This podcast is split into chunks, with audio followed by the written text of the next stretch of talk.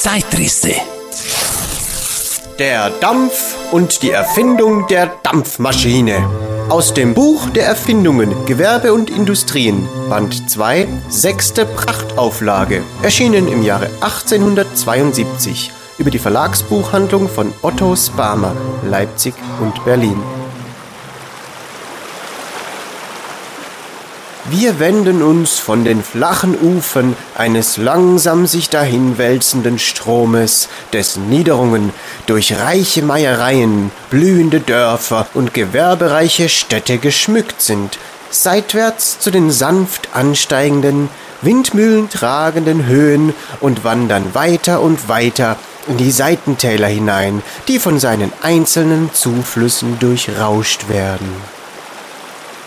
Immer enger und enger rücken die Felswände aneinander, immer steiler und steiler stürzen die rauschenden Fälle herab. Begleitete uns in der ersten Zeit das lustige Klappern der Wassermühlen, denen aus dem flachen Lande das Getreide zugeführt wird, so hörten wir an seiner Stelle bald ausschließlich den eigentümlich schlurfenden Ton großer Sägewerke. Endlich aber, hoch oben, begrüßt uns der weithin schallende Schlag gewaltiger Hämmer. Wir stehen vor einem jener Eisenwerke, wie sie häufig in den rauesten Teilen der Gebirge angelegt worden sind, um die dort brechenden Erze, deren Transport bedeutende Schwierigkeiten machen würde, an Ort und Stelle aufzuarbeiten. An den Höhen hin ziehen sich weite Halden und auf allen Seiten klingen die einförmigen Glockenschläge von den verstreuten Grubenhäusern her, zum Zeichen, dass die Pumpwerke noch ihren ungestörten Gang gehen. Eine eintönige Musik, die von den hier oben Schaffenden ganz überhört wird. In unserer unmittelbaren Nähe aber raucht es und arbeitet es wie mit tausend Kräften. Große Räder fangen das stürzende Gebirgswasser auf und drehen sich unter ihrer Last. Eilfertige Riemen übertragen die Kraft an zahlreiche Wellen und Einzelmaschinen. Darüber ragen hohe rauchende Essen und stoßweise treten aus einzelnen Röhrenöffnungen weiß sich ballende Wasserdämpfe hervor, die in fantastischen Gestalten in den Gipfeln schwarzer Tannen sich verjagen. So mächtig auch der Wassersturz eingreifen mag, er wäre allein nicht stark genug, um allen den Kraftbedürfnissen zu genügen, die in dem ausgedehnten Werke herrschend werden. Hämmer, hunderte von Zentner schwer, schmieden die glühenden Eisenmassen und durch einen einzigen Umlauf pressen große Walzen den Block zu Eisenbahnschienen, formen ihn nach und nach zu schwachem Stabeisen, zu Blech oder ziehen ihn zu Draht aus. Eine elementare Arbeitsstätte, himmelweit verschieden wie die umgebende Natur von dem sonnigen Flachlande mit all seinem Fleiß, und doch im Grunde wie übereinstimmend. Denn gehen wir dem Ursprung aller Kräftetätigkeit nach. Überall finden wir eine und dieselbe Ursache, alles bedingend, die Wärme. Sonnenlicht und Sonnenwärme machen Gras und Getreide wachsen und unterhalten dadurch Mensch und Tier in seiner Kraft. Andererseits aber erwärmen die Strahlen der Sonne bei ihrem Laufe über die Erde, die auf derselben lagernden Luftschichten ungleich und dehnen sie dadurch ungleich aus. Die leichter werdenden erheben sich, die kälteren, schwereren strömen nach der Tiefe und diese ununterbrochene Bewegung, den Wind, nutzen wir in den Windmühlen zur Drehung der Flügel. Die Wärme ist es, welche das Wasser von der Oberfläche der Erde verdunsten macht und als Dampf in die höheren Luftregionen hebt, wo sich dasselbe wieder, wenn kalte Luftschichten sich in den feuchten, warmen vermengen, zu Nebeln und Wolken verdichtet, auf den Rücken hoher Gebirge niederschlägt, von da aber in zahllosen Äderchen, von der Schwerkraft der Erde angezogen, wieder nach der Tiefe drängt. Die ganze Arbeit, welche das auf der schiefen Ebene vom Bergesrücken bis zum Meere hin und her schießende Wasser durch seinen Fall verrichten kann. Seine lebendige Kraft ist nichts anderes als eine Folge, eine andere Form der Sonnenwärme, durch die es zuerst von der Oberfläche der Flüsse als Dampf emporgehoben worden ist. Alle Kraft ist Wärme, wie alle Wärme Kraft ist. Wir können auf recht sichtbare Weise uns von der direkten Umsetzung der Wärme in mechanische Kraftleistung überzeugen, wenn wir uns an die ausdehnende Wirkung der Wärme erinnern wollen.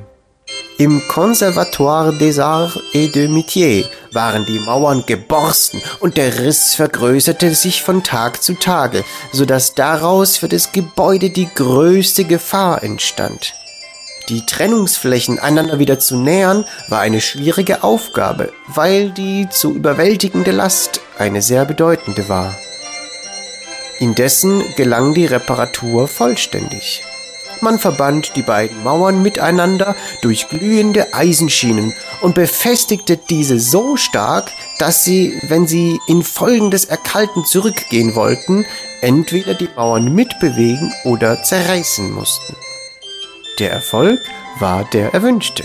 Die Rissflächen wurden wieder aneinander gezwungen, sodass die Mauern in ihrem Zusammenhange nie gestört gewesen zu sein schienen.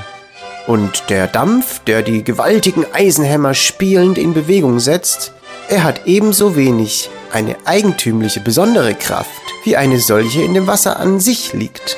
Er ist nur ein Mittelglied, aber freilich ein so zweckmäßiges, wie vorher nicht entfernt eins gedacht worden ist.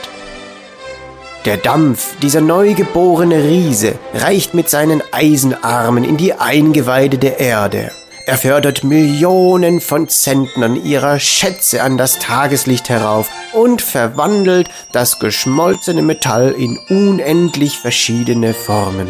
Wie auf das Gebot eines Zauberers entspringt aus der unförmlichen Masse das schlanke eiserne Schiff.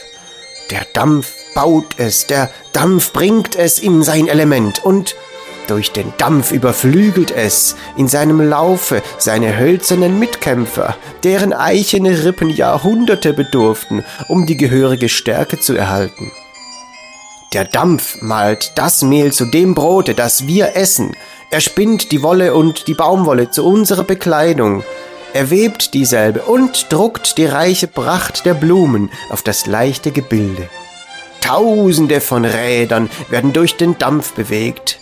Jedes derselben könnte mit einem einzigen Drucke einen Menschen zermalmen, und dennoch ist die schwächste Kindeshand imstande, diese gewaltige Triebkraft zu hemmen.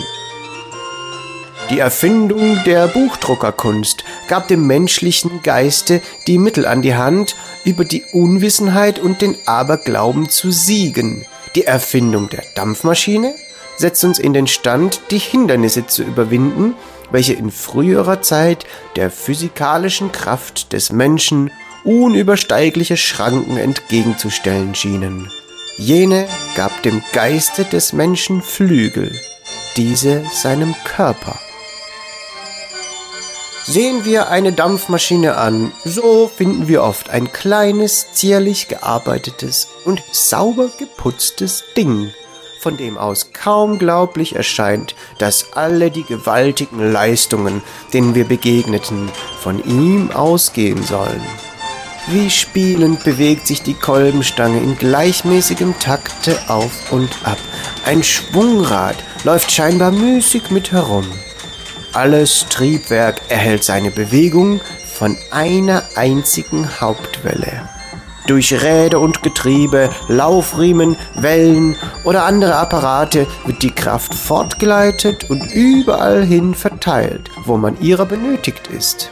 Oft auf weite Entfernungen, hinauf und hinunter, in den Winkel und um die Ecken. Mit wie viel Pferdekräften arbeitet die Maschine? fragen wir.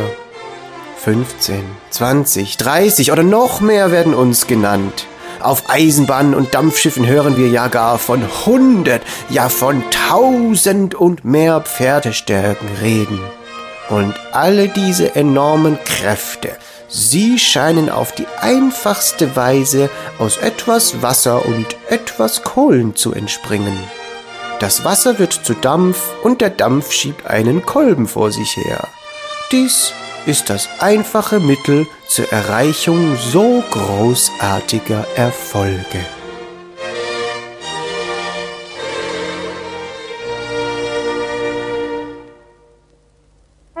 Nachfolgende Durchsagen beinhalten kommerzielle Angebote. Sie können zum großen Teil auch von Jugendlichen konsumiert werden. Sensationen! Sensationen!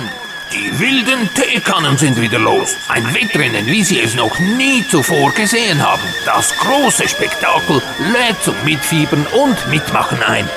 Am 23. Oktober 2022 heißt es wieder, auf die Plätze, fertig, los!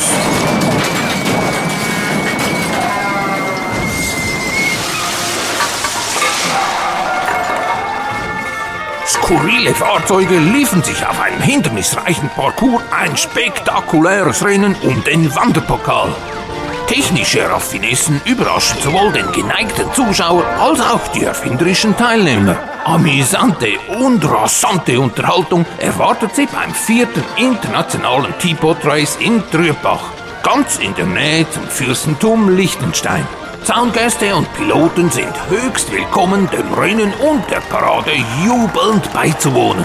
Beim diesjährigen Wettrennen erwartet Sie erstmals eine ganz famose Überraschungsattraktion.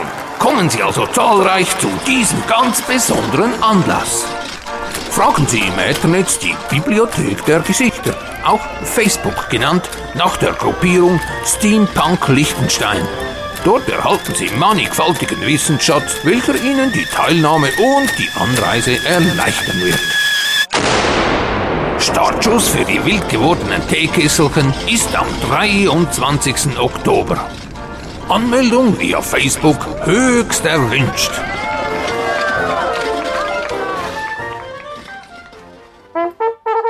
Wir würden uns freuen, Sie auch bei zukünftigen Werbeeinschaltungen begrüßen zu dürfen.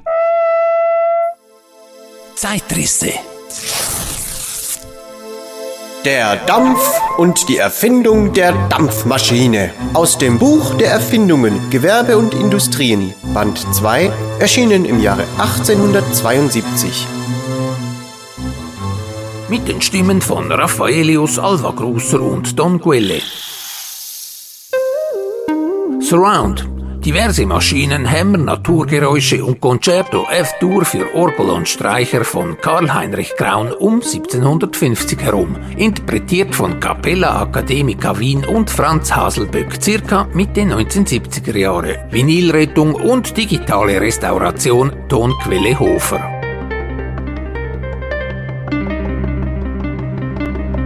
Zeitrisse zum Nachhören gibt es auf Spotify, Apple Podcasts, Deezer, YouTube und tonquellehofer.ch.